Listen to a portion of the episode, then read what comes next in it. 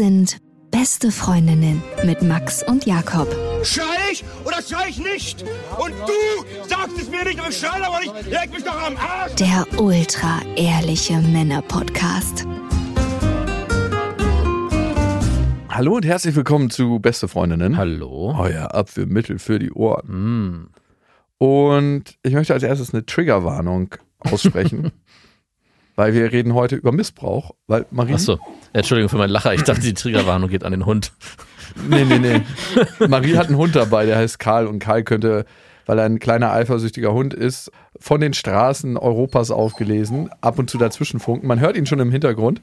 Marie, wir wollen heute über Missbrauch reden. Du hast uns ja eine Hörermail geschrieben und hast uns zu deinem Fall was geschrieben. Und an erster Stelle möchte ich sagen, dass wir vielleicht mal in das ein oder andere Fettnäpfchen treten, vielleicht falsche Fragen stellen oder Fragen, die total unangenehm sind für dich. Weis uns bitte darauf hin, ja? Ja, Sag uns bitte dann Bescheid, weil ich merke immer wieder, eine Freundin von mir hatte letztens einen Fall, also sie, ihr selber ist was Schlimmes passiert und sie ist dann zur Polizei gegangen und die erste Frage, die der Polizist ihr gestellt hat, war, welche Bekleidung haben sie denn getragen? Wo ich mir dachte, du Assi, das spielt überhaupt gar keine Rolle. Selbst wenn ich nackt gegangen wäre an ihrer Stelle, ne? äh, Das hat nicht zu passieren. Also solche Sachen. Und weis uns bitte darauf hin, wenn wir Fragen stellen oder Anmerkungen haben, die nicht angemessen sind.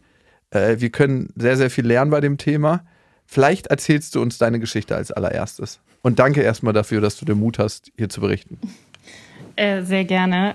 Von meiner Seite auch, ich weiß nicht, ich spreche sehr, sehr offen drüber und ich hoffe, dass sich jetzt niemand, dass es für niemanden zu krass ist. Da könnt ihr dann auch was sagen, wenn ihr sagt, okay, das ist jetzt zu viel. Also meine Geschichte geht los, da war ich 17, 18 rum und hatte eine Freundschaft plus, so eine Affäre über ein, zwei Jahre. Und ja, es war so wie immer und man hat sich mal getroffen, mal zufällig im Club irgendwo und ja, und dann war es halt so, dass ich dann nach Hause bin mit einer Freundin zu mir und ich hatte sturmfrei und wir haben es natürlich genossen. Ähm, Und äh, wir hatten dann am Club ausgemacht, ja, kommt danach, so wie halt immer. Und ja, an dem Abend war halt, ich sag jetzt mal, das Besondere, dass eine Freundin bei mir noch geschlafen hat und dass er mit seinem ganzen Freundeskreis quasi in dem Club war und ja, es war ein netter Abend, nicht so nicht extrem, so wie immer. Und dann ja, jetzt bin ich nach Hause und dann weiß ich noch jetzt ich weiß nicht mehr alles leider. Genau, dass er dann geklingelt hat und ich habe die Tür aufgemacht, und dann saßen wir noch am Tisch und haben was getrunken und sind dann aber auch ins Bett gegangen und dann beginnt der Filmriss am nächsten Morgen bin ich aufgewacht und wie man sich so fühlt, total verkatert und äh, richtig dreckig. Und bin ich aufgewacht, dachte mir, boah, mir tut echt alles weh, als wäre ich die Treppe runtergeflogen. Und dann, ja, bin ich erstmal ins Bad und habe dann so gemerkt, so, oh, irgendwas stimmt nicht und hatte halt Verletzungen. Und habe dann mir dann erst gedacht, so oh, komisch, so unter dem Motto habe ich meine Tage bekommen oder so, ganz hm. Und dann habe ich in den Spiegel geschaut und ich war halt nackt und schaue mich dann so im Spiegel an und merke so, oh oh, irgendwas muss wirklich passiert sein gestern. Und ich konnte mich nicht dran erinnern, dass ich gestürzt bin. Ich hatte auch nicht so viel getrunken gehabt, dass das irgendwie exzessiv geworden wäre oder so. Und dann, ähm, ja, dachte ich mir jetzt erstmal nichts bei, Zähne geputzt, hab mir was angezogen. Der Typ war auch nicht mehr da, aber das war jetzt nicht so besonders, weil ich habe dann sonst auch einfach weiter geschlafen. Und ja, dann habe ich mir einen Kaffee gemacht und dann ist auch die Freundin aufgewacht. Und dann hatte sie auch noch eine Begleitung dabei quasi. Und ich habe dann gewartet, bis er weggegangen ist. Und dann, als wir beide alleine waren, habe ich ihr dann gesagt, so du, ich glaube, gestern Abend ist irgendwas passiert. Schau mal. Und habe ihr dann quasi die Verletzungen und so gezeigt. Und dann meinte sie so, ja, ist halt harter Sex. Krass. Und, und dann dachte ich so, ah, okay. Ja, also ich meine, ich war jetzt sexuell nicht unerfahren, aber so krass, dachte ich mir so, okay, auch noch nicht erlebt, aber ja, wird sie wohl auch wissen. Und Du kannst dich an den Sex als solches aber gar nicht mehr erinnern, ne? Nee, also es kam dann, zwei Jahre später kam so eine Art Flashback zurück, also so eine richtig kurze Momentaufnahme, eine Sekunde, In welchem Moment hattest du den Flashback? während ich Sex hatte. Ach, krass. Okay, relativ natürlich, dass das durch solche Triggerreize ausgelöst wird.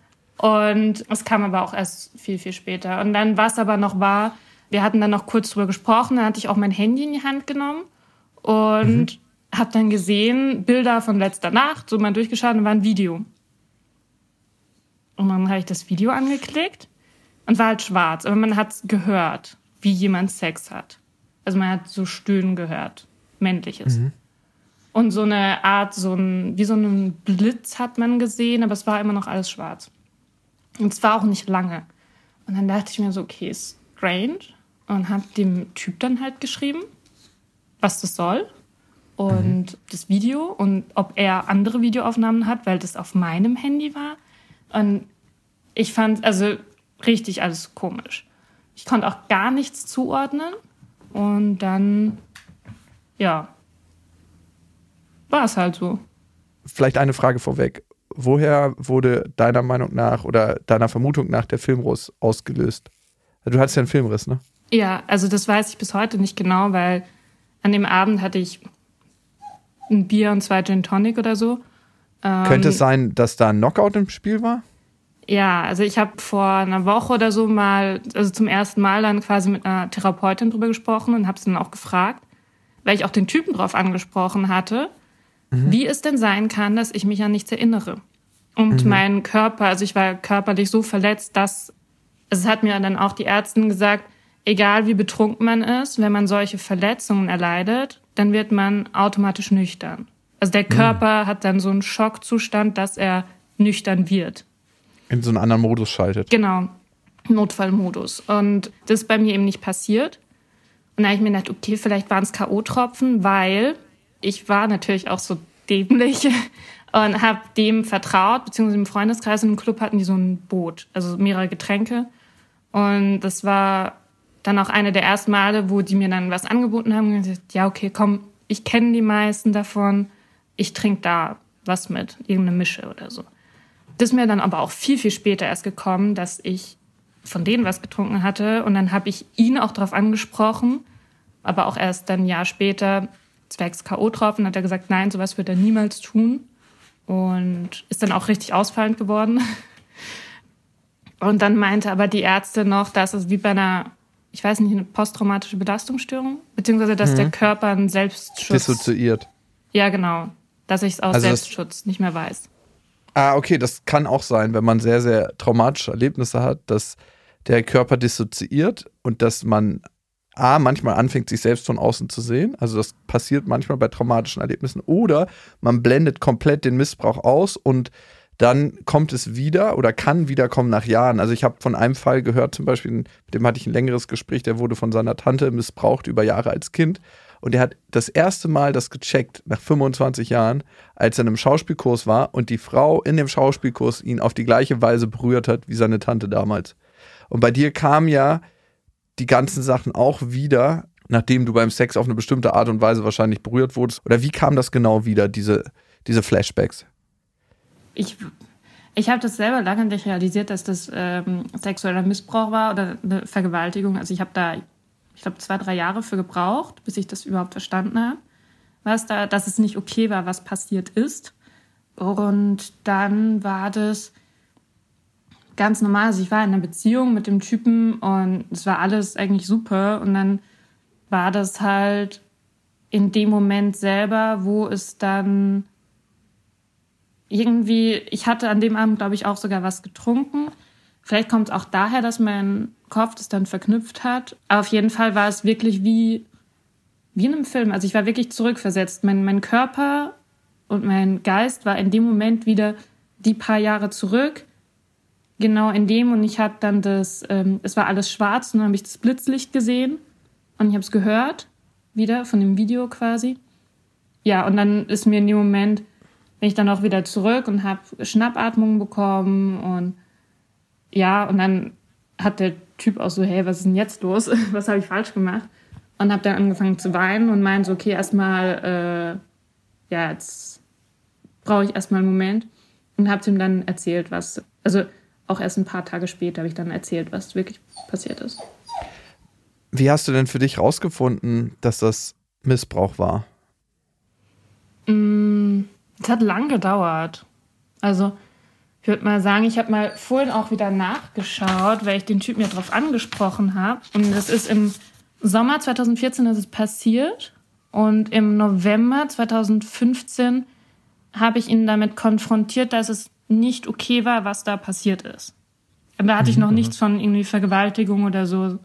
Also er hat sich auch entschuldigt und meinte so, er will das wieder gut machen und na, na, na, mich zum Essen einladen. Also so Floskeln einfach. Für was denn, wenn nichts passiert ist? Nee, er, er hat gesagt, es war nicht okay, was er gemacht hat. Ach so, ah, okay. was hat er denn gemacht? Was Genau. hat er denn zugegeben?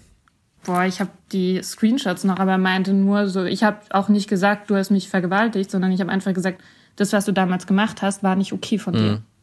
Und dann hat er gesagt, ja, das wusste er, wollte sich ja schon dafür entschuldigen, aber hätte meine Nummer nicht mehr gehabt und also Ausreden, wirklich nur Ausreden. Also er hat eigentlich eine Nummer durchgezogen, wo, von der er schon wusste, dass das nicht in Ordnung ist. Genau. Okay, das hat er schon mal bestätigt. Okay. Ja. Und das war im November 2015, habe ich ihn drauf angeschrieben, nicht angesprochen. Ähm, und dann hat es gedauert, ich habe es gerade aufgeschrieben, im September 2018 habe ich ihn wieder gesehen, also wieder getroffen, persönlich. Per Zufall oder? Jein. Also wir kommen ja aus derselben Stadt und ich weiß, und da gibt es wenige Clubs nur. Und ich wusste, dass die Wahrscheinlichkeit sehr hoch ist, dass er an dem Abend auch da drin ist. Aber ich wollte jetzt aus Prinzip nicht, nicht in den Club gehen, nur weil es sein kann, dass er da ist. Also Okay. ich war in ja. dem Moment schon so selbstbewusst, dass ich wusste, ich kann ihn da antreffen, die Möglichkeit besteht, aber das ist jetzt nicht mein Problem. Und das war 2017, glaube ich. Also ich habe lange Zeit mit einer Freundin drüber gesprochen, telefoniert und so weiter. Und dann, ihr war es schon längst bewusst, dass es eine Vergewaltigung war. Aber sie wollte es mir auch nicht in den Mund legen, sondern sie hat gesagt, oder sich gedacht, ich brauche einfach meine Zeit. Und irgendwann sind wir das, ich glaube, zum zehnten Mal durchgegangen und haben wieder drüber gesprochen, dass es nicht okay ist, sowas zu machen, dass es nicht okay ist. Und dann habe ich ihr dann am Telefon gesagt, du, ich glaube, das war eine Vergewaltigung. Und dann meinte sie so, ja, war's. Auf jeden Fall. Aber ich wusste es ja nicht selber, weil was hört man in den Medien, Thema Aufklärung und alles, was hört man von Vergewaltigung? Es passiert immer anderen, es passiert nie, die, nie, nie einem selbst. Ja, und deshalb, Und was passiert auch mit dir, wenn du für dich annimmst, ich wurde Genau. missbraucht, ne? Was passiert Genau. mit deinem Selbstbild? Was ist danach passiert, als du gesagt hast, für dich, das war ein Missbrauch, das war eine Vergewaltigung? ähm, das war total scheiße, weil ich musste dann anfangen, mich damit auseinanderzusetzen. Wie hast du dich damit auseinandergesetzt? Was heißt das? bin ich heute noch damit beschäftigt. Äh, Das ist ja jetzt zum Teil auch ein damit auseinandersetzen. Ich war nie in Therapie deshalb oder sonst was. Es war einfach nur so ein, ja, das hat jetzt einfach einen anderen Namen und ja, ist jetzt so. Hast du überlegt, ihn anzuzeigen? Nee, nie. Warum nicht? weil es dann meine Eltern erfahren würden und ich das nicht möchte, weil so viel dahinter steckt. Es steht Aussage gegen Aussage so gesehen. Klar, er hat äh, so ein paar die Nachrichten, die kann man deuten, wie man möchte. Ich glaube, die Chancen stünden ziemlich schlecht. Dann ist es ein super hoher Zeitaufwand und die Zeit wollte ich ihm auch nicht geben, also von meiner Zeit. Okay, die erste Frage. Warum willst du nicht, dass deine Eltern das erfahren? Weil du denen kein Leid zufügen möchtest? Ja, also das Ding ist ja nicht nur, ich habe sexuellen Missbrauch erfahren, sondern einige meiner Freundinnen auch. Und ich bin immer mit denen den Weg gegangen. Und es war zum Teil für mich schlimmer als, ich sag jetzt mal, meine eigene Vergewaltigung. Und ich wollte nie, dass meine Eltern das mitmachen müssen, weil ich glaube, für Eltern ist es dann noch schlimmer. Ähm, weil die haben mich 17 Jahre lang beschützt, wo sie konnten. Und dann fahren sie einmal in Urlaub und lassen ihr Kind alleine und dann, ja, bravo.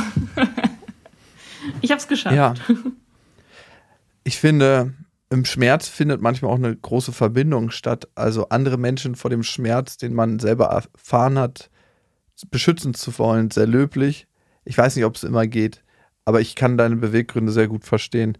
Die Frage, die für mich immer ist, inwieweit setzt man demjenigen, der das getan hat, Grenzen, wenn man das nicht zur Anzeige bringt?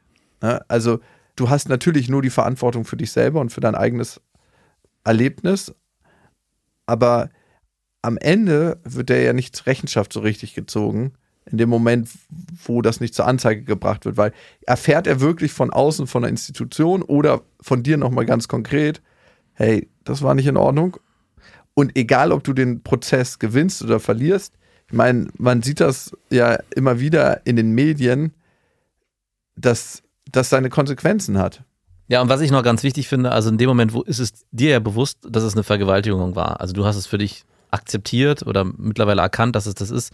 Ist er sich dessen auch bewusst und ist es vielleicht auch wichtig, jetzt wenn man das Ganze sich größer anguckt, dass auch Menschen, die solche Taten vollziehen, auch sich wirklich bewusst sind, dass es eine Vergewaltigung war, weil es erstens von der Person, mit der man das gemacht hat, so benannt wird und zweitens auch durch eine Institution, das in dem Fall die Polizei nochmal zur Ja. Anzeige gekommen ist, dass die Person auch für sich weiß, ha, nee, ich kann mich halt nicht einfach so rausreden, sondern ich muss vielleicht auch Stellung beziehen. Also ist natürlich, verstehe ich auch absolut das Argument von dir, dass du sagst, ich will mich damit und diesem Typen auch keine Energie mehr schenken, weil das würde man Total. in dem Sinne ja auch tun. Aber das schenkt man sowieso, ne? Das, genau, das ist die andere Frage. Und inwieweit ist es auch vielleicht auch ganz wichtig, Für den auch für sich, für sich selbst anzuerkennen, dass der andere es auch weiß und auch dem klar ist, dass es so benannt wird von Ja. dir und auch von ihm dann in dem, in dem Fall. Aber Marie, das sind jetzt erstmal Fragen, ne? Mhm. Also am Ende ist es deine Entscheidung, dein Weg und dein Umgang, den du damit pflegen möchtest, weil wir können das nicht definieren oder sagen, weil es ist deine Geschichte. Ich finde, das klingt manchmal von außen hin so, ja, warum hast du nicht, warum hast du nicht das und das gemacht? Weißt Nee, du, weil klar. am Ende ist es deine Erfahrung und deine Lebenszeit, da hat gar keiner drüber zu urteilen. Ja. Trotzdem beantworte uns mal bitte die ganzen Fragen. Ganz kurz. Erstmal das mit dem, warum ich ihn nicht angezeigt habe und alles. Und ich muss sagen, das war auch eines meiner größten Probleme. Anfangs hatte ich ein schlechtes Gewissen, weil ich gesagt habe, wenn ich ihn nicht anzeige, kann es sein, dass er weitere Frauen vergewaltigt. Und dass ich dann, nur weil ich nicht den Mut habe, das durchzumachen, äh, setze ich anderen Frauen die Gefahr aus. Quasi ihn als Mensch lasse ich in die Wildnis und die anderen Frauen sind jetzt in Gefahr. Und dann muss ich aber ehrlich sagen, dass ich wahrscheinlich bis heute noch in dem Punkt zu egoistisch bin, weil ich sage, mir ist es wichtiger, dass ich jetzt keinen Nervenzusammenbruch habe, durch die ganze Scheiße durchzugehen, weil eine Anzeige ist nicht einfach nur, ich gehe jetzt zur Polizei und sag, yo, äh, Ja. übrigens, der Typ hat mich dann dann vergewaltigt. Ich habe eine ja, Zeugung. und was hattest du an? Ja, und, äh, genau. Ich hatte gar nichts an. Ich lag in meinem Bett und hatte Alkohol getrunken. Und dann heißt es wahrscheinlich schon so, ja, na, dann war es ja einverständlich. Und dann ist ja auch das Nächste, ich habe ja nicht Nein gesagt, weil ich Genau. war zum Teil bewusstlos. Da Und kannst du hast ja ja auch auch nichts mitbekommen. Wie, Genau. äh, dann, woher weiß das wüsstest ist du- so krass Ja. eigentlich, ne? dass es da so wenig Schutz Und gibt. Ja. dann noch zur Anerkennung, dass es eine Vergewaltigung war, ihm Grenzen aufsetzen. Und ich glaube, dass wenn man mit jemandem Sex hat, der körperlich nicht mehr in der Lage ist, irgendwas zu tun, quasi einen Seestern vor sich hat, und den dabei noch grün und blau prügelt und mit nicht ab, ey? unerheblichen Verletzungen zurücklässt im Bett, dann glaube ich, dass einem auch selber bewusst ist, dass das nicht okay ist, beziehungsweise dass Ja. das eine Vergewaltigung ist. Und ja, bei so Grauzonen, wo man jetzt nicht weiß, okay, war, welche Grenze wurde überschritten, wurde eine Grenze überschritten, ist die Grenze erst im Nachhinein aufgekommen. Heißt das, man wurde irgendwie davor so, das hat man ja oft auch in Beziehungen, dass man, ich sag jetzt mal, manipuliert wurde und überredet wurde und in dem Moment wurde die Grenze nicht überschritten, aber danach merkt man einfach nach so ein paar Wochen oder so, das war gar nicht okay, was da passiert ist. Ähm, Ist schwierig. Ist super schwierig. Absolut. Wahrscheinlich auch für ein Gericht das zu entscheiden. Super, super schwierig. Und wahrscheinlich, oder ich, ich weiß es nicht, da lehne ich mich zu weit aus dem Fenster, aber es besteht die Möglichkeit, dass sie den nicht für schuldig erklärt hätten. Ja. Und eine Sache nur kurz als Einwand. Ich würde ungern, dass der, das Wort Seestern in diesem Kontext verwendet wird. Weil eigentlich haben wir eine andere Definition von Seestern. Okay. Seestern hei heißt doch trotzdem eine Aktivität, zumindest im Bewusstsein. Eine Aktivität in der Passivität. ja, im Bewusstsein, im Mitbekommen, im Wahrnehmen. Ja. Das gab es ja dann nicht mehr. Und wie war es denn eigentlich für dich, den Typen wiederzutreffen in Persona? Ist da irgendwas aufgekommen? Sind da Emotionen aufgekommen? Das Witzige war, die Situation, wo ich den gesehen habe, war genau die Situation, wo ich ihn zum ersten Mal in meinem Leben quasi gesehen habe. Also ich stand an der genau selben Stelle, so im, keine Ahnung, im Raucherbereich und er kam rein und dann war so dasselbe wieder so, aha.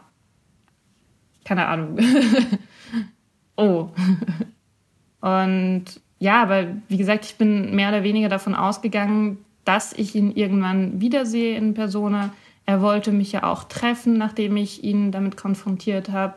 Und irgendwie kamen dann immer so zeitliche Ausreden und dass ich dann einfach irgendwann gedacht habe, so kannst mich mal am Arsch lecken.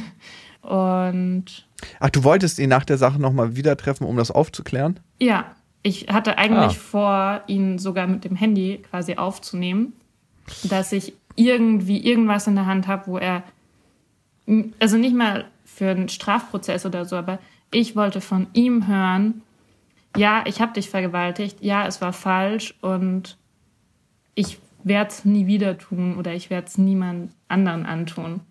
Ja, aber sorry, aber er ich glaube, umgedrückt. ja, also klar. Also ganz, das macht ja wahrscheinlich auch was mit ihm, wenn er das vor sich hätte zugeben müssen. Wahrscheinlich hat er es noch nicht mal vor sich zugegeben. Genau. Mit wem hast du denn darüber gesprochen, über den Vorfall? Also, und was gab es für ein Feedback? Ja, die erste war die Freundin, die eben vor Ort war. Und dann lange nichts, weil es wurde für mich, dann dachte ich mir so, okay, dann ist es eben so. Hat sich das in deiner Sexualität irgendwie bemerkbar gemacht? Hast du eine andere Sexualität entwickelt nach dem Vorfall? Ich denke eher nicht, weil also eine Vergewaltigung hat recht wenig mit Sex zu tun. Also es ist sexualisierte Gewalt, aber es ist Gewalt und es ist also Kann aber Auswirkungen auf die eigene Sexualität haben, ne? Das ist keine Frage. Also Ja. es kann, aber muss nicht natürlich. ich war jetzt nie ein, ich sag jetzt mal, das klingt so komisch, ein Kind von Traurigkeit. Nein. Es war immer für mich, ich war immer im Reinen damit. Und das ging dann auch so weiter.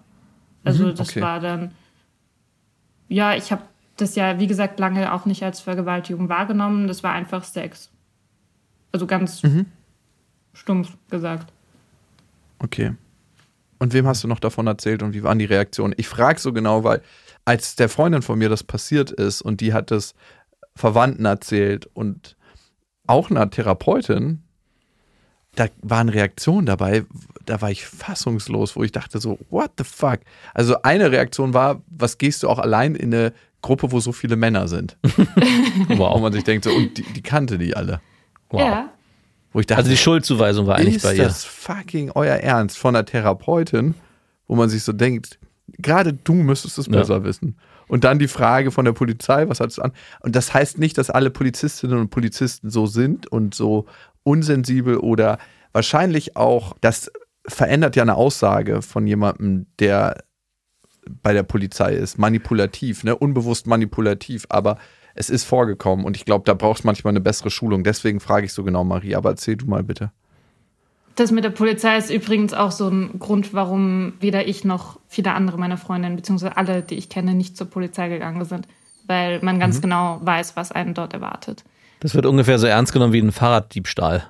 Na, ich glaube Ich tatsächlich. glaube, ein Fahrraddiebstahl wird ernster genommen. Ah, ja, ich, ich würde an der Stelle, unge weil das macht ein bestimmtes Bild auf, dass die Polizei das nicht abbilden kann. Ich glaube nicht, dass man das so krass verallgemeinern kann. Ich glaube, es gibt Polizeidienststellen, die ultra sensibilisiert sind, ultra aufmerksam. Und es gibt Polizeidienststellen, wo es halt noch nicht so sensibilisiert ist. Und vielleicht muss man da unterscheiden. Aber die Möglichkeit besteht, und da sollte man vielleicht auch darauf vorbereitet sein. Aber es besteht auch die Möglichkeit, dass man sehr, sehr gut aufgenommen wird. Aber hey, ich war noch nicht wegen einem Missbrauch bei einer Polizeidienststelle. Also Ich auch erzähle nicht. auch nur. Ich.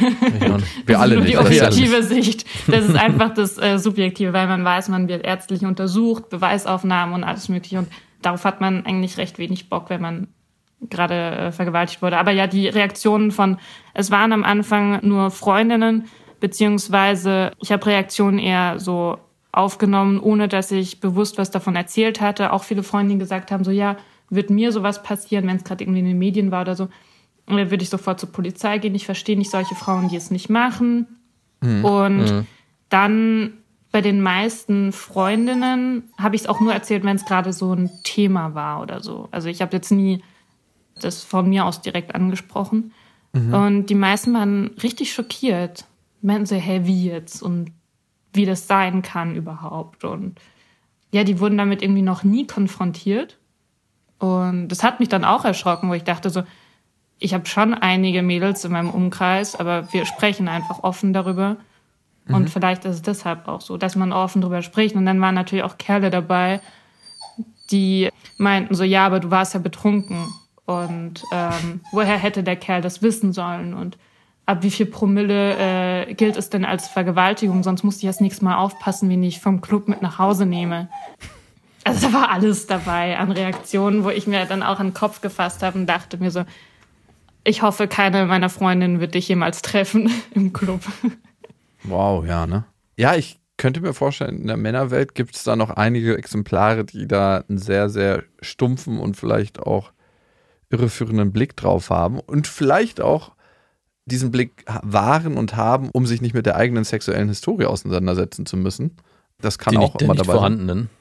Oder der vorhandenen, die in eine ähnliche Richtung geht. Oder das so, kann ja auch sein, ne? Hattest du, weil das wird ja auch manchmal berichtet, Schuldgefühle dir selbst gegenüber? Also, dass du dir Vorwürfe gemacht hast in irgendeiner Form? Mm, Jein, also früher hatte ich die nie, bis zu dem Zeitpunkt, wo ich dann eben kapiert habe, dass es eine Vergewaltigung war. Und dann hatte ich Schuldgefühle mir gegenüber, dass ich mir, meiner Seele, meinem Körper nicht die Zeit genommen habe, ich nicht den Mut hatte oder ihn bis heute noch nicht habe, zu sagen, ich gehe jetzt zu einer Therapeutin und ich nehme jetzt die Zeit, die ich brauche und schaue einfach, was dabei rauskommt. Was hält dich davon ab? Dann müsste ich es ja meiner Familie erzählen. Und ich kann auch schlecht in eine Therapie, weil sobald die Versicherung das mitbekommt, wird man nicht verbeamtet oder nur sehr schwer. Und da ich ein Studium in diese Richtung mache, geht mhm. es sehr schwer. Und also derzeit bin ich ab und zu mal bei einer Therapeutin für so ein Gespräch und zahle es halt selber. Mhm. Aber. Ist auch nicht ganz billig, ne? Nee. Deshalb auch nur ab und zu.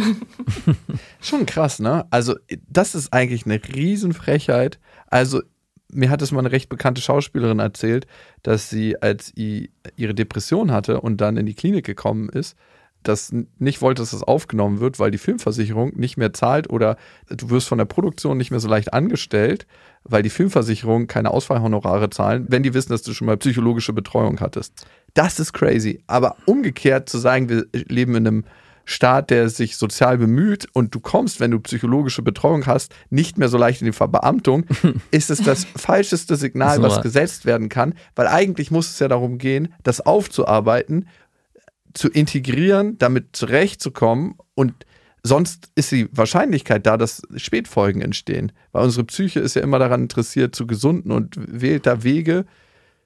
Die Wege Gottes und die Wege der Psyche sind unergründlich. Aber ich finde das so krass, wenn man sich das eigentlich mal vor Augen führt, was da passiert. Ja. Oder geht es nur mir so? Ist es bei jeder Verbeamtung so oder jetzt in deinem speziellen Fall, weil du in einem Bereich bist, wo das eine Rolle spielt? Ist es bei jeder so? Ich glaube, es ist bei jeder. Ich weiß es tatsächlich nicht. Also hört sich auf jeden Fall gruselig an, dass man sich nicht um sich selbst sorgen darf, weil im Prinzip sagt es es ja. Also guck nicht zu genau hin, weil wenn du zu genau hinguckst und dir dann Hilfe holst, dann bist du bei uns nicht richtig. Also das ist das, was. Ich, naja, genau. Also wenn du, wenn du labil bist und zerbrechlich und schon mal vorher versucht hast, auf dich aufzupassen, dann kannst du nicht bei uns anfangen. Ja, und der Trugschluss ist ja nur, weil du dir psychologische genau. Behandlung holst, bist du labil. Genau. Aber eigentlich ist es ja eine Stärke, Eben. zu sagen, ich gehe wohin, wo mir geholfen wird. Das ist ja ein Schritt. Was sind denn die nächsten Schritte für dich oder ist der Prozess damit abgeschlossen? Und warum hattest du das Bedürfnis, uns zu schreiben? Viele Fragen auf einmal. Also der Prozess ist nicht zu Ende und der wird auch nie zu Ende sein, weil es einfach ein Teil von mir ist, beziehungsweise ein Teil von mir genommen wurde, das ist wie so ein kleines Puzzleteil, wurde einfach in dieser Nacht genommen und das kann ich auch nicht kompensieren. Ist jetzt einfach weg und ich lebe jetzt damit und ich werde auf jeden Fall, sobald ich ein gesichertes Leben habe mit Job, Abschluss und allem, werde ich das auf jeden Fall aufarbeiten in Therapie. Mhm. Aber ja, was war da noch eine Frage? Warum du das Bedürfnis hattest, uns zu schreiben damit? Ach so, ja, das war in irgendeiner Folge ging es darum, ich weiß nicht welcher von euch beiden, aber hatte äh, irgendwie zwei Dates und beide haben davon erzählt und dann war irgendwie so, es war wahrscheinlich blöd formuliert, aber es ging dann darum, ja, ich möchte die Verantwortung nicht tragen, wenn sie das in ihrem Leben erlebt hat oder ich kann es nicht mehr ganz genau rekonstruieren, aber in dem Moment hat es bei mir irgendwie so geschaltet und ich höre euch auch noch nicht so lange mhm. äh, und konnte es Was? okay, darüber ja, müssen wir reden. Ihr wurdet mir von einem äh, Tinder-Date äh, empfohlen. ich dachte gerade von dem Typen von damals. So, Nein. Der hat nicht so viel Niveau, dass er euch zuhören würde. Jawohl. genau, und dann das war auch irgendwie so eine Spontanreaktion. Ich weiß auch nicht mehr, die E-Mail, die habe ich einmal runtergeschrieben, ich glaube nicht mal mehr Korrektur gelesen. Und ich dachte auch irgendwie so, ja, als ob die jemand durchliest. Ähm und wollte einfach hey, wir lesen nur mal alle Frust. Mails, die ankommen. ja, das wusste ich ja bis dahin nicht. Und wollte mal kurz Frust ablassen. Was war dein Ärgernis in der Mail? Weißt du es noch? Mein Ärgernis in der Mail, dass äh, Vergewaltigungsopfer, beziehungsweise das ist eigentlich schon das Problem, Frauen die äh, von irgendwelchen Typen vergewaltigt oder sexuell missbraucht werden, einfach nur als Opfer dastehen, als äh, labil, als nicht mehr als kompletter Mensch, sondern einfach nur so, ja, das ist ein Vergewaltigungsopfer. Die wurde vergewaltigt. Mhm. Also es wird einfach nicht das Gesamtbild mehr angesehen. Mhm. Es bleibt nur, es ist wie so ein Stigma, was man äh, an einem haftet, was man nicht mehr, genau. was nicht mehr ab, nicht mehr ja, abgeht. Ganz interessant war gerade eben, dass du das Wort Missbrauch Opfer gemieden hast. Also, dass du das Wort Opfer gar nicht so richtig be benutzen wolltest. Opfer, das Wort magst du nicht, ne? Nee, ich bin kein Opfer. Er ist ein Täter, aber ich, es wird als, keine Ahnung, mit Opfer bringe ich halt so. Schwäche, Hilflosigkeit, Kontrollverlust, alles in Verbindung mit dem, was ich nicht bin. Das war ich in diesen Stunden, aber das bin nicht ich. Und Menschen würden mich einfach darüber definieren. Hm. Okay. Beziehungsweise hast du die Angst, dass es passiert, oder es passiert auch immer wieder in der Gesellschaft, wenn man das miterlebt bei Freunden, dass man sagt, ah, das ist die, die vergewaltigt wurde. Also so. Genau. Ja, ja. Was wäre denn eine bessere Formulierung? Also es gibt ja auch Anwälte, die nennen sich Opferanwälte. Das ist dann auch schon mal die unpassende Formulierung. Das habe ich noch nie gehört. Doch, tatsächlich. Das steht dann in der Beschreibung. Äh, ja, genau, klar. Oh, Verkehrs Noch nie gehört. Verkehrsanwalt, Opferanwalt, alles da. Da würde ich schon mal nicht hingehen. ja, was, was wäre ein besseres Wort? Im ersten Moment wäre so Kämpferin. Kämpferin, Anwältin. Kämpferin, ja. Anwältin, bitte. Anwältin für besonders starke Frauen. Mhm. Ich glaube, Sprache ist wahnsinnig wichtig und formt eine Realität und eine Wirklichkeit. Also ist es ein guter Einwand. Das Wort Opfer, ich habe damit auch meine Probleme. Ich wurde erst letztens wieder darauf hingewiesen, mit einer recht heftigen Reaktion, dass jemand nicht Opfer genannt werden wollte. Und das war jetzt nicht beleidigend von wegen, ey, du Opfer, sondern es war ein spezifischer Fall. Und das hat mich dazu veranlasst, erstmal genauer darüber nachzudenken, was das Wort eigentlich impliziert und was man für ein Stigma Menschen auferlegt, dem man das sagt. Vor allem glaube ich auch, was das Schlimme daran ist für Menschen, die solche Erfahrungen gemacht haben, dass sie immer wieder eigentlich in dieses Gefühl der Hilflosigkeit reingedrückt werden mit diesem Wort. Das Wort erzeugt ja auch Gefühle und oder kann Gefühle erzeugen und schafft eine Realität, die vielleicht für die Zukunft auch nicht unbedingt förderlich ist. Das, ist, das eigentlich der dauernde Übergriff. Das war die ja. Übergrifflichkeit der Nacht und Jetzt ist es die Gesellschaft oder allgemein. Ähm, Jetzt bist du das Opfer. Ja. ja. Das heißt, ich werde es auch nicht mehr los in meinem Leben, auch deshalb nicht. Weil, Du bist der äh, Alkoholiker, der Junkie, das Auch- Opfer. genau. Auch nochmal vor deinen Eltern, ne? Wenn in dem Moment, wo die das wissen, bis hierhin bist du die Tochter, die sie beschützt haben, die glücklich groß geworden ist, unbelastet. Und in dem Moment, wo du das deinen Eltern erzählen müsstest, würde dieses ganze Bild zerstört werden und du wärst auch in ihren Augen wahrscheinlich nicht mehr die Opferlose, sondern auf einmal auch das Opfer einer Vergewaltigung. Ja. Also das kann ich dann nochmal mehr verstehen. Ich habe vorhin nicht so richtig verstanden, warum das, also klar, es ist natürlich ein Riesenthema, damit auf deine Eltern zuzugehen. Aber nachdem du es auch jetzt mit Freunden besprochen hattest und auch den Typen und da eigentlich sehr offen mit umgehst, dass du es nicht deinen Eltern erzählen wolltest, aber mit dem Blick nochmal, es ist sehr, sehr klar und sehr, sehr offensichtlich, warum nicht.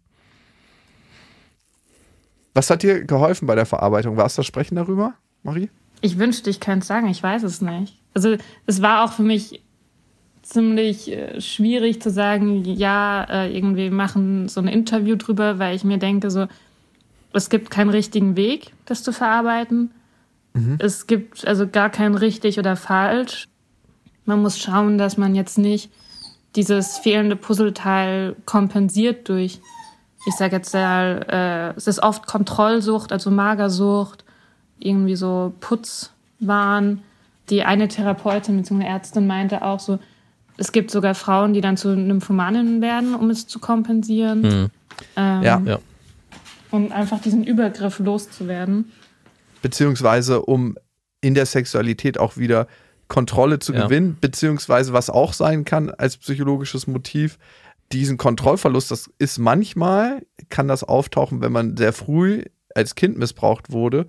Das Gefühl, was man da gespürt hat, wurde nicht als zu Hause vielleicht, aber ist ein Stück weit vertraut, so traumatisch es auch ist, und das wieder zu erleben und sich selbst zu bestrafen. Dafür wird es auch manchmal eingesetzt.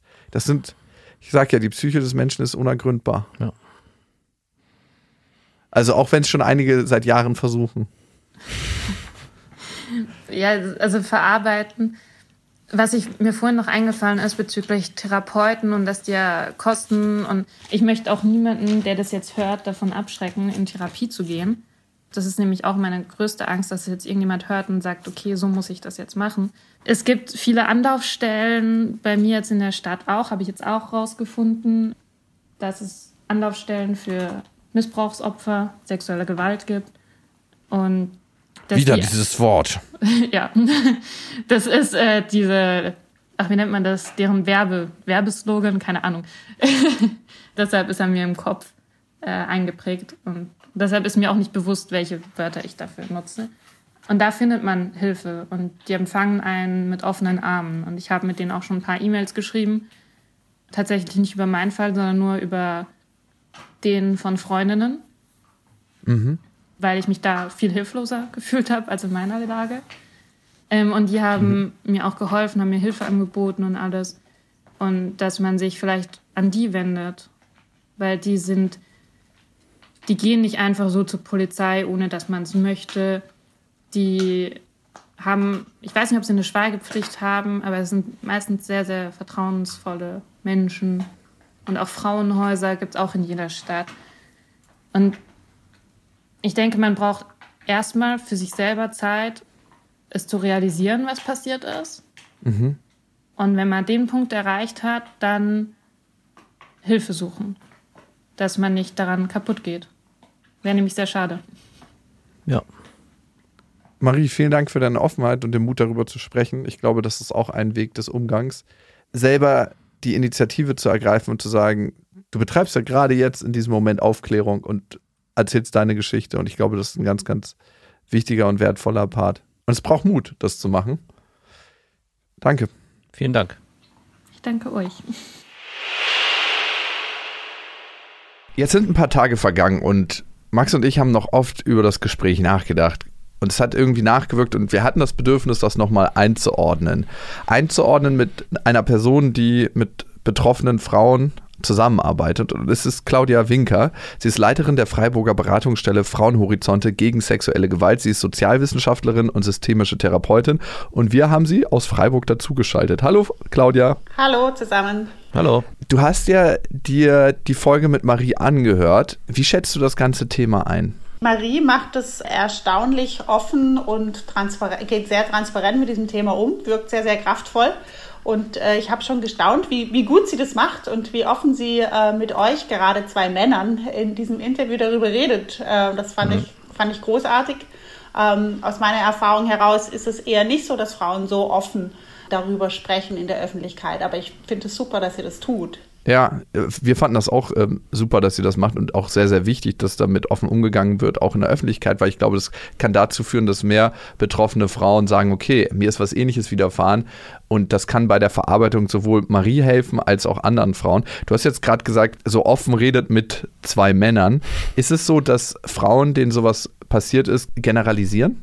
Nee, erstaunlicherweise nicht unbedingt. Also es ist nicht so, dass Frauen bei mir in der Beratung sitzen und sagen, äh, deswegen sind jetzt alle Männer schlecht oder ich möchte nie mehr wieder mit mhm. Männern was zu tun haben. Keinesfalls, sie können das schon sehr klar differenzieren. Aber fällt es Frauen dann schwerer, mit Männern über solche Vorfälle zu reden, als äh, mit Frauen? Ja, das fällt Frauen auf jeden Fall schwerer. Also es mhm. geht ja auch von, also über den Kripo-Beamten über vielleicht, wenn man eine Spurensicherung in der Klinik macht nach einer Gewalttat, dass sie sich wünschen, dass es kein männlicher Arzt oder Oberarzt ist, sondern lieber eine Frau. Mhm. Das macht es natürlich um einiges leichter. Frauen gehen auch lieber zu äh, Frauen als Ärztinnen, weil sie sich einfach da doch ein Stück weit anders verstanden fühlen. Mhm. Das kann ich aber umgekehrt auch verstehen an der Stelle mal. Also äh, ich gehe auch lieber zu einem männlichen Urologen als zu einer weiblichen Urologin. Obwohl ich nicht sagen kann, dass jetzt ein männlicher Urologe, zumindest bei mir, mein persönlicher Urologe, vorsichtiger vorgeht. Nein. Also ja. da, ist, da, ist, auch ganz schön rabiat. Aber interessanterweise gehen Männer lieber zu weiblichen Therapeutinnen, weil die sich auch bei weiblichen Therapeutinnen besser verstanden fühlen als bei männlichen. Das finde ich auch ja. spannend. Auch das kann ich verstehen, weil ich habe manchmal den Eindruck, zumindest die männlichen Therapeuten, mit denen ich zusammengearbeitet habe, die gehen kognitiver, rationaler an Dinge ran. Und für viele Männer ist es ja gerade ein Beweggrund, in die Therapie zu gehen, weil sie ganz, ganz schwer an ihre eigenen Emotionen rankommen. Genau. Also ja, check, verstehe ich total. Wenn jetzt jemand zu dir kommt in die Beratungsstelle und sowas erlebt hat, also jetzt nicht das Gleiche, aber vielleicht was in die Richtung, wie gehst du da vor? Also ich glaube, es geht vor allen Dingen darum, erstmal zuzuhören und zu orientieren, weil was wir bei Marie gehört haben, ist ja, da sind ja ganz, ganz viele Gedanken auf einmal. Mhm. Was mache ich jetzt? Wie ordne ich das ein? Wen kann ich damit ins Vertrauen ziehen? Äh, eine Anzeige ja oder nein? Äh, wie wird es mir in einem Jahr gehen? Werde ich davon Folgen davon tragen? Und da stürzen ja ganz viele Fragen auf einmal auf die Klientin oder die Betroffene ein. Und dann mhm. ist es erstmal wichtig, erstmal in die Ruhe zu kommen und erstmal zu orientieren. Also was ist jetzt gerade dran? Was wäre jetzt gerade gut? Ja, was vielleicht beim ersten Gespräch gut ist, äh, ist beim zweiten vielleicht schon wieder was anderes. Und äh, da ist es einfach wichtig, dass Sie mit einer erfahrenen, professionellen Person reden können, die darum weiß, die ihr auch Informationen an die Hand gibt, was sie tun könnte, wenn sie sich denn entscheidet. Also wichtig ist auch zu informieren, du hast folgende Optionen. Ja. Und dann aber auch wieder zu gucken, zurückzugehen zu ihr und zu gucken, hey, wo stehst du eigentlich gerade emotional? Was ist denn gerade das Wichtige, Richtige für dich? Und nicht, was ist für andere wichtig, weil wir haben ja auch gehört, wie Marie dann überlegt, oh, meine Eltern oder sie hat mit einer Freundin gesprochen, die ja dann auch mal den Begriff Vergewaltigung bestätigt hat. Also oft ist das soziale Umfeld drumherum, will ja auch was von den Betroffenen oder hat Erwartungen. Und dann ist echt wichtig zu gucken, was braucht eigentlich sie, nicht die anderen. Was braucht sie mhm. jetzt gerade? Ja. Würdest du dann Marie auch, wenn sie zu dir in eine Beratung kommt, den Begriff Vergewaltigung bestätigen? Also ab wann ist das eine Vergewaltigung? Das ist manchmal, glaube ich, gar nicht so leicht zu sagen. Und wir kennen uns gar nicht aus und können das gar nicht sagen. Ich glaube, so wie es Marie erzählt hat, fand ich es eigentlich ganz gut, weil die, Be die Bestätigung durch die Freundin, das war eine Vergewaltigung, kam ja dann, als Marie gesagt hat, ich glaube, das war eine Vergewaltigung. Wir natürlich, weil wir strafrechtlich da auch bewandert sind, sagen, unter, unter diesen und jenen Umständen, wenn so die Sachlage ist, dann reden wir von einer Vergewaltigung. Ich mhm. würde aber aus Vorsichtsmaßnahmen, auch wegen der Justiz, den Begriff ihr nicht in den Mund legen. Das würde ich nicht tun, weil es kann mhm. unter Umständen vor Gericht auch mal kommen, dass der Strafverteidiger fragt, und wer hat Ihnen eigentlich gesagt, dass das eine Vergewaltigung ist? War das an der Beratungsstelle? Ah. Ähm, wir müssen da hm. aufpassen. Das heißt, wir, wir sprechen einfach von Grenzverletzungen oder auch von Gewalt, aber mit der Begrifflichkeit würde ich sagen, wir ordnen es so und so ein. Mhm. Die Gesetzgeberin sagt, ab das und das ist es eine Vergewaltigung. Was sie dazu sagt, das wird, das wird sie selber definieren. Ab wann ist es denn per Gesetzgeber eine Vergewaltigung? Wir, können, wir dürfen eine rechtliche, also wir dürfen keine richtige Rechtsberatung geben. Das machen mhm. Strafrechtlerinnen, die mit uns zusammenarbeiten, die auch hierher kommen. Aber wir dürfen sagen, nach Paragraph 177, 1 und 2 ist es, wenn Folgendes passiert, ja, also wenn es äh, um eine Penetration geht oder wenn es um sexuelle Nötigung geht, dass man dazu gezwungen wird, eine sexuelle Handlung an jemand vorzunehmen, das dürfen wir natürlich in der Form reingeben, dass wir sagen, die Gesetzgeberin hat das so und so vorgesehen und ich benutze es auch in der Beratung immer, dass ich sage, du, die Gesetzgeberin stärkt dir den Rücken. Wenn du wissen, selbst die Gesetzgeberin würde nach der Definition sagen, hier ist, ist es ein Übergriff. Also ganz, ganz wichtiger Punkt, ihr ne, gebt keine Rechtsberatung, dafür holt ihr Leute ein, Rechtsberaterinnen und Juristen, aber ihr sagt, okay, an dieser Stelle würde ich eine Rechtsberaterin dazu holen wahrscheinlich, ja. ne? Ja. Okay. Jetzt ist es ja bei Marie so gewesen, dass sie von der ganzen Sache gar nicht so richtig mitbekommen hat, weil sie ja unmächtig war oder die Vermutung liegt nahe, dass K.O.-Tropfen im Spiel waren, was auch immer. Was würdest du denn jungen Frauen oder Frauen generell in der Beratung mit an die Hand geben, dass sie frühzeitig für sich auch das definieren können? Also, dass sie, also es ist, glaube ich, auch sehr schwierig für sie gewesen, das zu akzeptieren, hey, hier ist eine, hat eine Vergewaltigung stattgefunden. Was kann man als Frau machen, der das, der das widerfahren ist, frühzeitig auf sich zu achten, das und das ist für mich eine Grenzüberschreitung gewesen. Deswegen muss ich es für mich auch als Vergewaltigung definieren. Also jetzt in dem Fall, also ich würde es mich ein bisschen auf Marie beziehen oder so würde ich mhm. auch, ich würde jetzt erstmal nach ihren Emotionen fragen. Ich würde erstmal gucken, äh, wie, geht, wie, wie, fühlt sich für dich an? Was ist da passiert? Ja, manchmal ist es auch so, weil die, weil wie du jetzt sagst, dass sie dann irgendwie das vielleicht auch gar nicht unbedingt wahrhaben wollen oder sie wollen nicht die Betroffene oder nicht das Opfer sein, dass ich dann fragen würde, äh, stell dir vor, es wäre deiner Freundin passiert. Ja, mhm. wie würdest du darüber denken? Wenn jetzt deine Freundin hier sitzen würde und würde das erzählen, dann wird es ganz oft switchen die ganz schnell und sagen, ja, dann würde ich aber sagen, ne, ey, äh, hol dir Hilfe, zeig an, geh diesen und jenen Weg, ja. Wenn man es quasi externalisiert, wenn man sagt, äh, stell dir vor, es wäre jemand anders und du schaust drauf, ja. Hm. ja. Für mich ist immer eine gute Referenz, stell dir vor, es passiert deiner Tochter und äh, wie würdest du dann vorgehen? Also als äh, Family-Vater ist das auch immer, finde ich, eine ganz gute Referenz oder als Mutter dann. Als systemische Therapeutin kannst du vielleicht auch eine Einschätzung dazu geben, ob du Marie als traumatisiert einschätzt. Das ist ein sehr kleines Zeitfenster, was wir hier gehört haben. Und was wären so typische psychische Merkmale? Also die Dissoziierung, die weiß man nicht, ob die über Fremdindikation stattgefunden hat, also über einen K.O.-Tropfen. Mhm. Das ist ja eigentlich auch ein typisches Merkmal einer Traumatisierung, wenn man quasi gar nicht mehr hm. weiß, was passiert ist. Das ist ein psychologischer Schutzmechanismus, dass man sich da selbst in so einer Situation dann auch von oben sieht mhm. oder aus der Ecke des Raumes und mhm. sieht, was mit dem Körper passiert, aber man keinen emotionalen Bezug dazu hat. Ist das einzuschätzen, ob Marie eine Traumatisierung davon getragen hat aus so einer Kürze der Zeit? Also da, dazu würde ich mich jetzt nicht äh, hinreißen lassen, so eine, Fremd also eine Ferndiagnose über Marie mhm. zu machen, ob sie jetzt eine Traumatisierung oder Komplextraumatisierung oder sowas hat. Ich glaube einfach, es gibt klassische Symptome. Also sie, sie, es fängt an mit Konzentrationsschwierigkeiten, Durchschlafschwierigkeiten, mit äh, Schreckhaftigkeit, mit, mit Ängsten, manchmal sozialem Rückzug, sozialer Phobie. Das sind alles Symptome, die sich nach der Tat peu à peu irgendwie einstellen, bis zu natürlich keine Möglichkeiten, äh, körperlichen Kontakt zu haben oder eine, äh, mhm. eine Beziehung zu führen. Und das sind aber verschiedene Schritte. Also es gibt einfach Belastungsreaktionen, die direkt nach einer Tat auftreten, die sind völlig normal und in der Beratung sage ich das auch. Es ist ja. völlig normal, dass du jetzt im Moment eventuell schreckhaft bist oder nicht jede Nacht bombig schläfst, weil du hast ähm, eine Gewalttat, du hast was erlebt, was dein, was, mit dem du in deinem Leben nie gerechnet hast und äh, wofür wir auch nicht gewappnet sind. Wir können uns darauf nicht vorbereiten und wir erleben was, was wir in unser, sage ich mal, Gehirnschubladensystem nicht einordnen können. Das ja. heißt, die Reaktionen direkt nach der Tat sind eigentlich normal. Ja, also um das zu erklären, ist auch wichtig zu sagen, weil manche haben Angst, sie werden verrückt. Äh, einfach mhm. zu sagen, du, das ist eine normale äh, Reaktion auf ein unnormales, abnormales äh, Erlebnis. Um, mhm. Dann geht es aber eben darum, wie lange, also wie lange hat sie die Symptome, ja, manifestieren die sich, chronifizieren die sich, ja. Und wir sagen immer, äh, die, die ersten sechs bis acht Wochen gibt es diese Belastungsreaktionen und das ist eine gesunde Reaktion des Körpers, das ist, gehört ein Stück weit dazu. Wir mhm. sind aber dafür da zu gucken, dass sie nicht bleiben. Und das ist das ja. Wichtige. Ja, also da sich, äh, ist auch mein Plädoyer, sich schnell Hilfe zu holen, damit sie nicht bleiben und sich nicht auf dem Umweg irgendwo einnisten und manifestieren.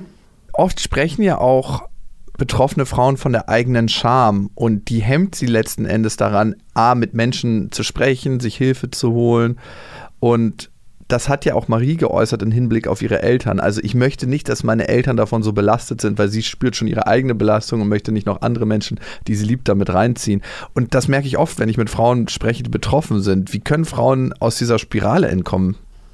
Also ich glaube, Scham ist ja auch ein Schutzmechanismus und, und mit Scham sind wir alle ausgestattet. Und es geht um einen intimen Bereich, um einen auch sehr schutzwürdigen Bereich und der verletzt worden ist.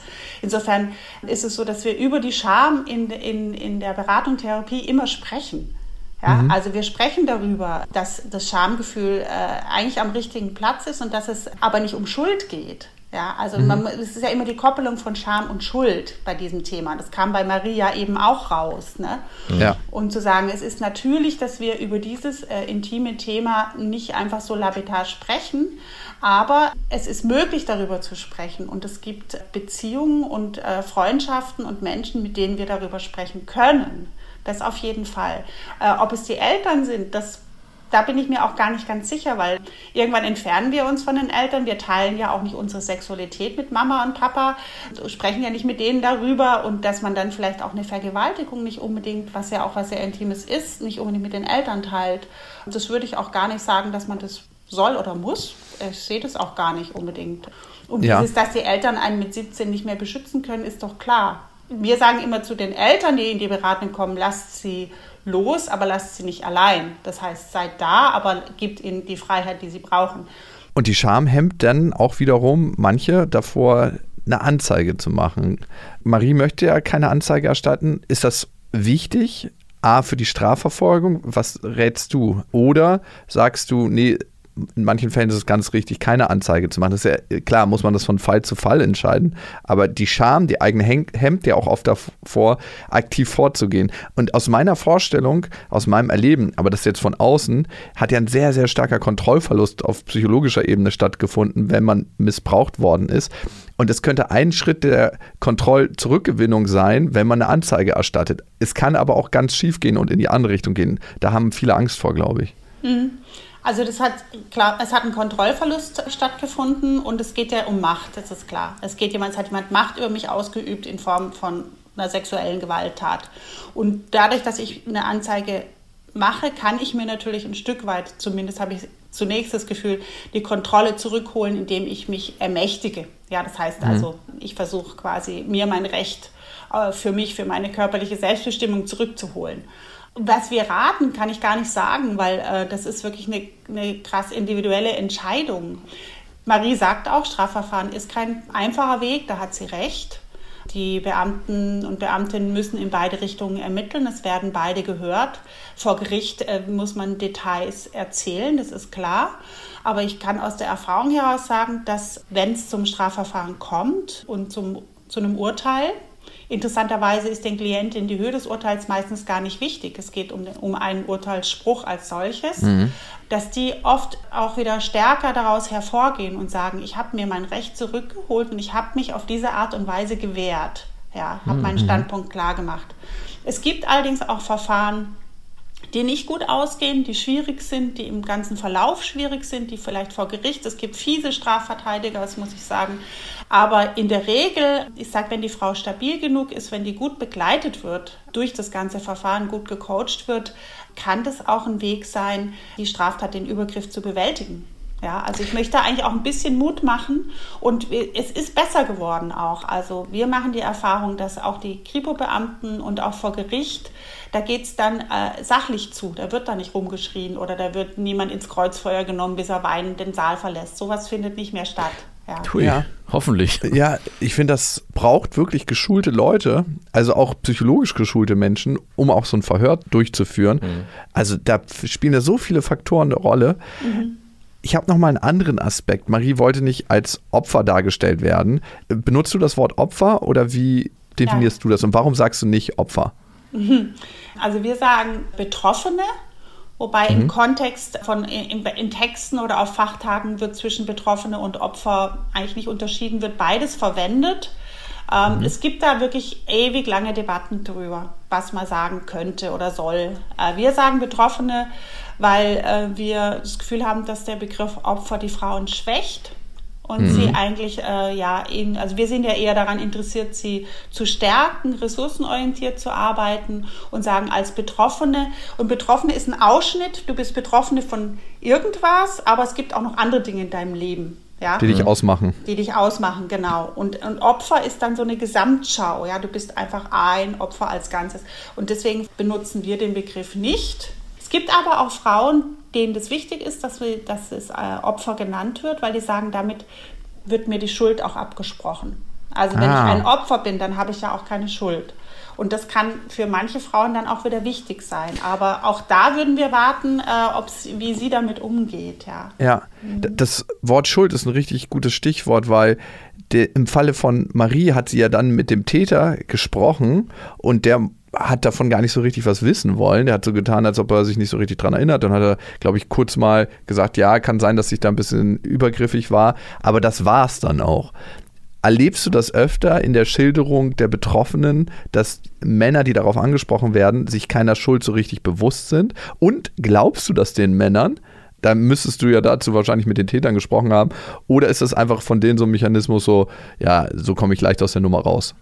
Zu 99 Prozent sagen Täter, das war gar nicht so, es war alles anders, war einvernehmlich, habe ich gar nicht gemerkt, ich weiß gar nicht, was sie hat oder so, ne? weil das ist natürlich immer die Möglichkeit, den Kopf erstmal so aus der Schlinge zu ziehen. Es mhm. ist tatsächlich so, dass sie das teilweise bis also wenn, wenn ein Gerichtsverfahren ist und sind drei Tage angesetzt, die ersten zwei Tage bei der Version bleiben und dann vor Gericht erleben, okay, jetzt zieht sich die Schlinge langsam zu, so ganz, äh, da komme ich jetzt doch irgendwie nicht mehr ganz raus, dann tue ich einen Teil vielleicht einräumen oder dann räume ich irgendwann mal ganz ein, weil ich dann weiß, ich kriege Strafmilderung. Das kriegt man in dem Moment, wo man gesteht. Ach, warum genau. ist das so eigentlich? Weil man dann irgendwie eine Reflexion über, den, über die Tat hat und der erste Schritt ist schon getan?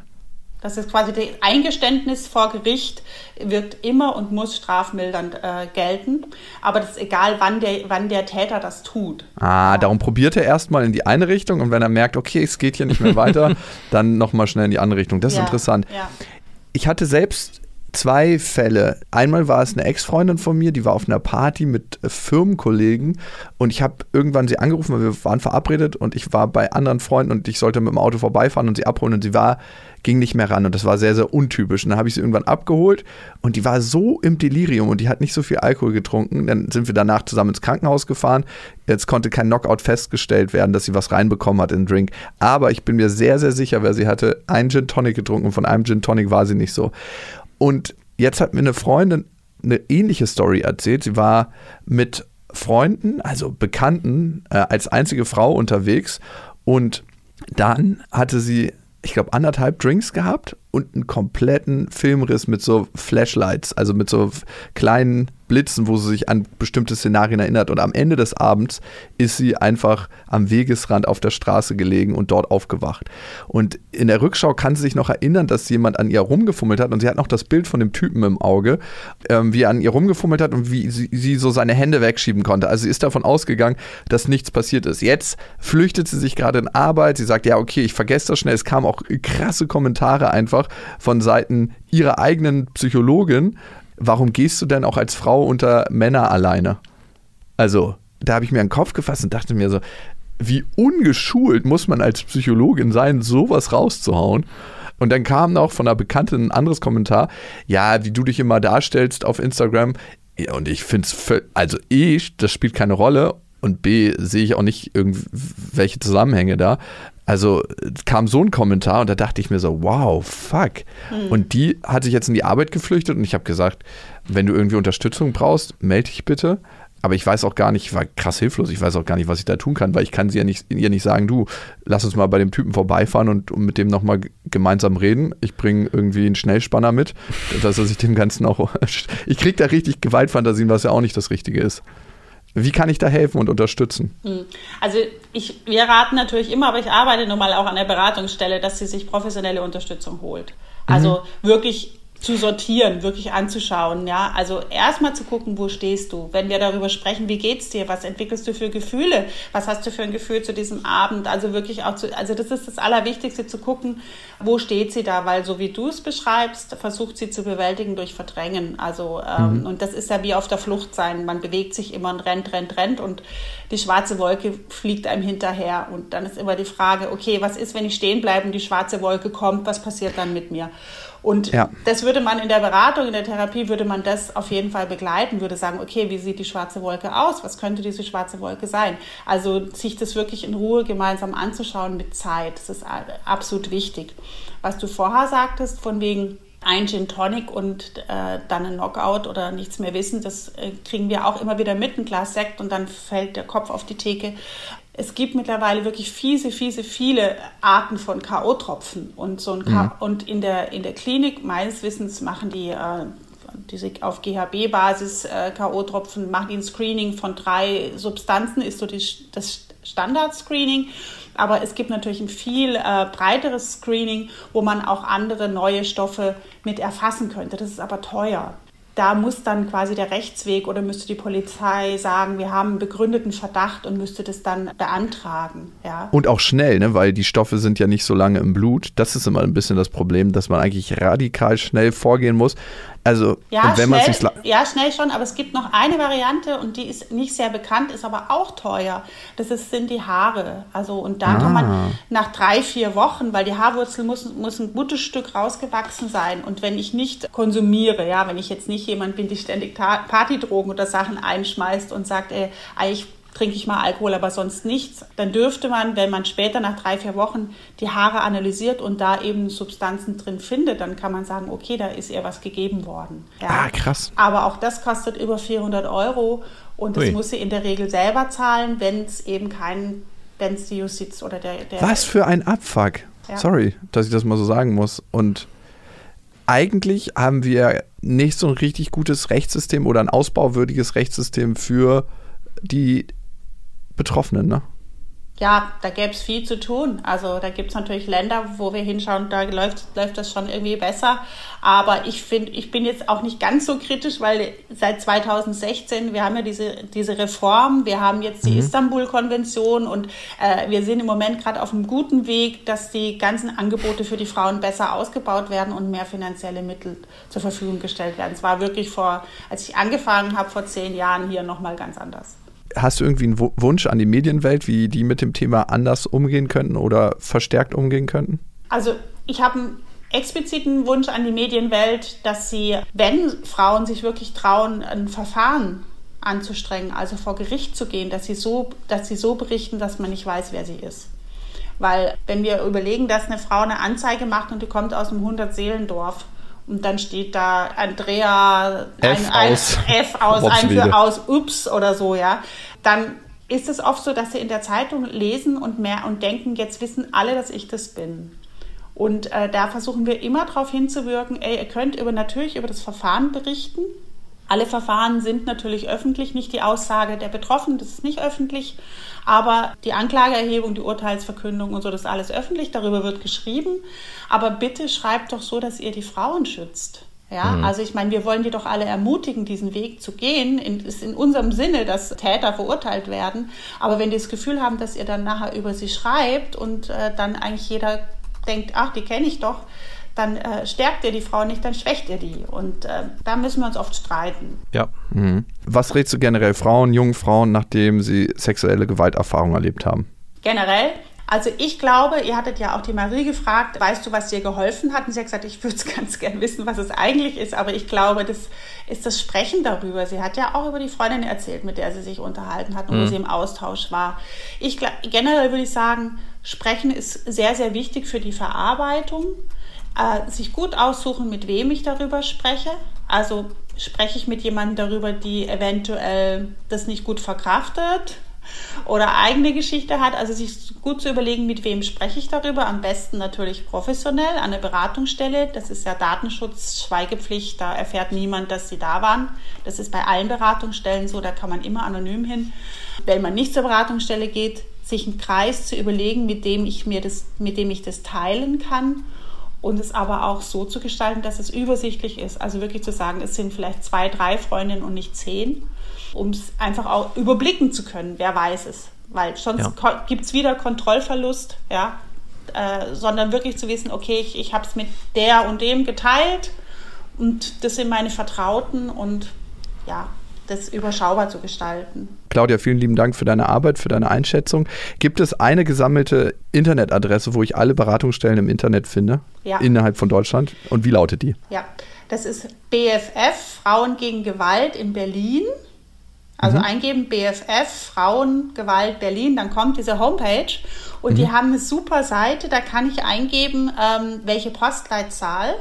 Und dann kommen alle Beratungsstellen in deiner Nähe zu allen Themen, die mit In ganz Deutschland? In ganz Deutschland zum Thema Gewalt gegen Frauen oder sexualisierte Gewalt. Genau. Wow, okay.